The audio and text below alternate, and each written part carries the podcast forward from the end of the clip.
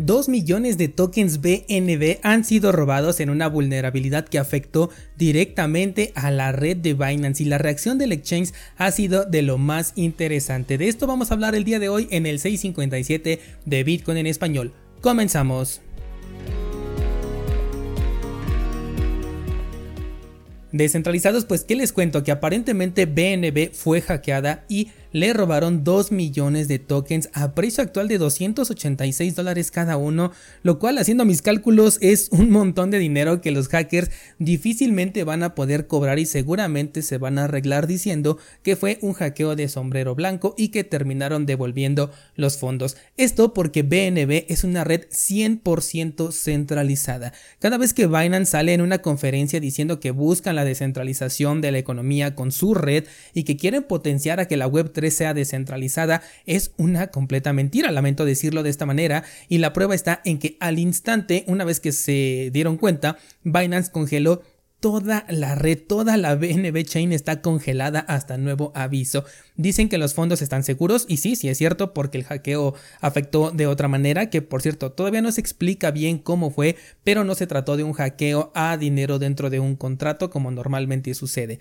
Que Binance determine en qué momento se puede detener la red significa que no existe ni pizca de descentralización. Por supuesto que los escuchas de este podcast esto ya lo saben perfectamente, pero es importante puntualizarlo ya con actual evidencia porque el mensaje de Binance es totalmente opuesto a lo que están demostrando el día de hoy. Y me parece importante destacar que su marketing está basado en algo incierto y hay gente que considera a Binance como la empresa cripto número uno y lo peor es que quizás sí lo sea, por lo menos hasta que Ethereum se declare ya como una empresa hecha y derecha. Ayer veía por ejemplo un video del evento de blockchain que se está llevando a cabo si no me equivoco en Monterrey y por supuesto ahí en ese evento está Binance. Es el stand con mayor aglomeración de gente y quizás estén llevando un mensaje incorrecto porque Binance no es claro con lo que está ofreciendo. Es más, si yo me meto aquí a su página oficial lo primero con lo que me encuentro es este mensaje que dice la economía descentralizada con el mejor desempeño. Y aquí estamos en la página donde dice explora el ecosistema de la cadena BNB, la BNB Chain, que es justamente la que ahorita está congelada después de que Binance haya apagado ese switch, de que haya presionado prácticamente un botón. Retomando, el hacker si no sacó esos fondos antes de la congelación de la red, será entonces casi imposible que los pueda cambiar o que los pueda vender. En primera, porque Binance ya dio aviso a todos los exchanges por si llegan a detectar estos fondos los vayan a congelar. Y en segunda, los validadores de Binance son 100% permisionados. Esto significa que pueden elegir no validar las transacciones de este hacker y bloquearlas. Así es, Binance tiene el poder de censurar transacciones dentro de su red, así que o el hacker se queda con un bonito recuerdo digitalizado de 2 millones de tokens inamovibles, o bien llegan a un acuerdo y lo venden con ese característico marketing de Binance. Vamos a ver en qué termina esta historia, me parece muy interesante y sobre todo quiero ver si hay algún cambio en la forma en la que Binance se vende después de lo que están haciendo el día de hoy o si siguen bajo el mismo concepto a pesar de haber demostrado lo contrario. Hace poco comentábamos sobre la decisión que tomó MakerDAO de respaldar su stablecoin DAI en monedas estables como el USDC, que sabemos que es una moneda estable centralizada respaldada por la empresa Circle. Un cambio que ya tiene bastante tiempo que se aplicó y que desde entonces le quitamos un punto de descentralización a esta moneda estable de DAI cuyo marketing es totalmente opuesto, no es que es una moneda descentralizada.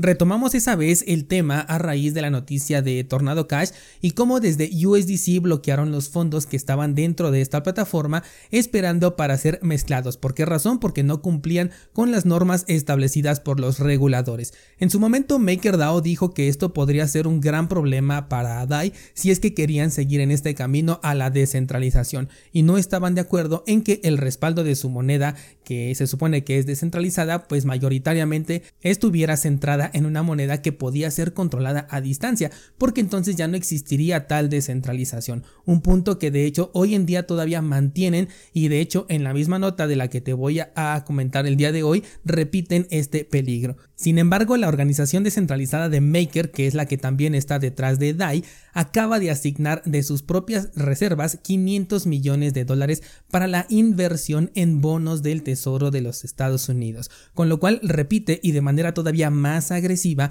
ese movimiento realizado anteriormente con USDC, ya que le está entregando parte de las reservas del proyecto a una entidad centralizada que se encargará de gestionar los fondos. El objetivo, por supuesto, pues es tener un rendimiento con este balance, digamos que sobrante y que se encuentra estacionado, pero ¿a qué costo? Es la pregunta. Si bien la reserva de DAI no es únicamente esta parte que van a asignar a los bonos del tesoro, si están comprometiendo pues la cultura inicial del proyecto y exponiendo sus reservas a una censura, sobre todo cuando el tema de las CBDCs está ahorita muy caliente y están buscando ya regular las monedas estables, van a ser las primeras criptomonedas que van a querer regular. Digamos que ahorita que es el punto más delicado para estas monedas estables, Maker les pone más fácil la tarea entregándoles voluntariamente parte de sus reservas. Desconozco cuál sea el monto total que tienen como reserva en, Maker y qué porcentaje representan estos 500 millones. No, no tengo este dato, pero como dije, aunque se perdiera todo esto, no le afectaría en temas de precio directo a lo que es la moneda de DAI, ni tampoco le haría perder su estabilidad porque el modelo de sobrecolateralización es el que respalda este nivel de precio. Sin embargo, en temas de sentimiento del mercado, una congelación de fondos hacia estas reservas o cualquier clase de censura hacia este balance sí puede hacer que la gente pierda cierta confianza y que refleje este miedo en sus movimientos, lo cual sí podría generar una ligera desestabilización momentánea en la paridad del precio de DAI. Viendo la decisión inicial de aceptar un respaldo en monedas centralizadas con el USDC y ahora con este paso que están dando, entregando sus propias reservas de forma voluntaria a otra entidad que también es todavía más centralizada, pues difícilmente puedo considerar que DAI es un proyecto descentralizado. Entiendo muy bien cómo funciona este modelo de sobrecolateralización, pero si por detrás tienen a criptomonedas como USDC o a los bonos del Tesoro de Estados Unidos, pues yo lo único que veo es que se están poniendo la soga al cuello y le están dando la punta de esta soga a los reguladores. Por lo tanto, no me sorprenderé cuando decidan tirar de ella. La otra noticia de la que te quiero hablar es muy importante, sobre todo si aún tienes esa duda de por qué el tamaño del bloque de Bitcoin no se incrementa y por qué los maximalistas defienden este tamaño a capa y espada. Te sugiero primero que leas lo que te compartí en la newsletter de esta semana porque tiene un poquito de relación con lo que te voy a comentar el día de hoy. Cuando utilizamos una blockchain como registro de las transacciones que se van a realizar, estamos hablando entonces de llevar un registro de constante e interminable crecimiento, o sea, siempre va en crecimiento constante. Todo dato que pase por la blockchain debe de ser además validado por los, eh, valga la redundancia, validadores de la cadena, por lo que hacer esta tarea fácil y accesible es uno de los puntos clave del éxito o del fracaso de un proyecto, por lo menos en términos de descentralización. Por eso en los análisis que hago siempre me fijo mucho en este dato para determinar qué tan descentralizado puede llegar a ser un proyecto y pocas, en verdad muy pocas veces el resultado es positivo. Y es que si la validación de transacciones en una blockchain la haces privada, costosa o permisionada, con esto ya no se le puede considerar descentralizado a un proyecto porque solamente un grupo selecto podrá acceder a esa validación. Blockchains con validación privada o permisionada, por poner ejemplos, serían Ripple BNB, la moneda de Binance. Ahora, blockchains con validación costosa serían, por ejemplo, Ethereum y Solana. En ambos casos, el resultado es similar. Al tener una menor posibilidad de correr un nodo validador, tenemos una mayor probabilidad de centralización. Pero bueno, ¿por qué te cuento todo esto? Resulta que el proyecto de el autoproclamado Satoshi Nakamoto, me estoy refiriendo a Bitcoin Satoshi Vision, está en problemas de insostenibilidad justamente por este tema. Y es que su blockchain, a pesar de no llevar ni la mitad de tiempo de la que ya tiene Bitcoin, ya pesa más de 7 terabytes. Para que te hagas una idea, la blockchain de Bitcoin apenas llega a medio terabyte. Estamos hablando de un crecimiento en el peso mayor a 10 veces en una red que además se utiliza muy poco. Y esto es gracias precisamente al incremento en el tamaño de los bloques bajo demanda.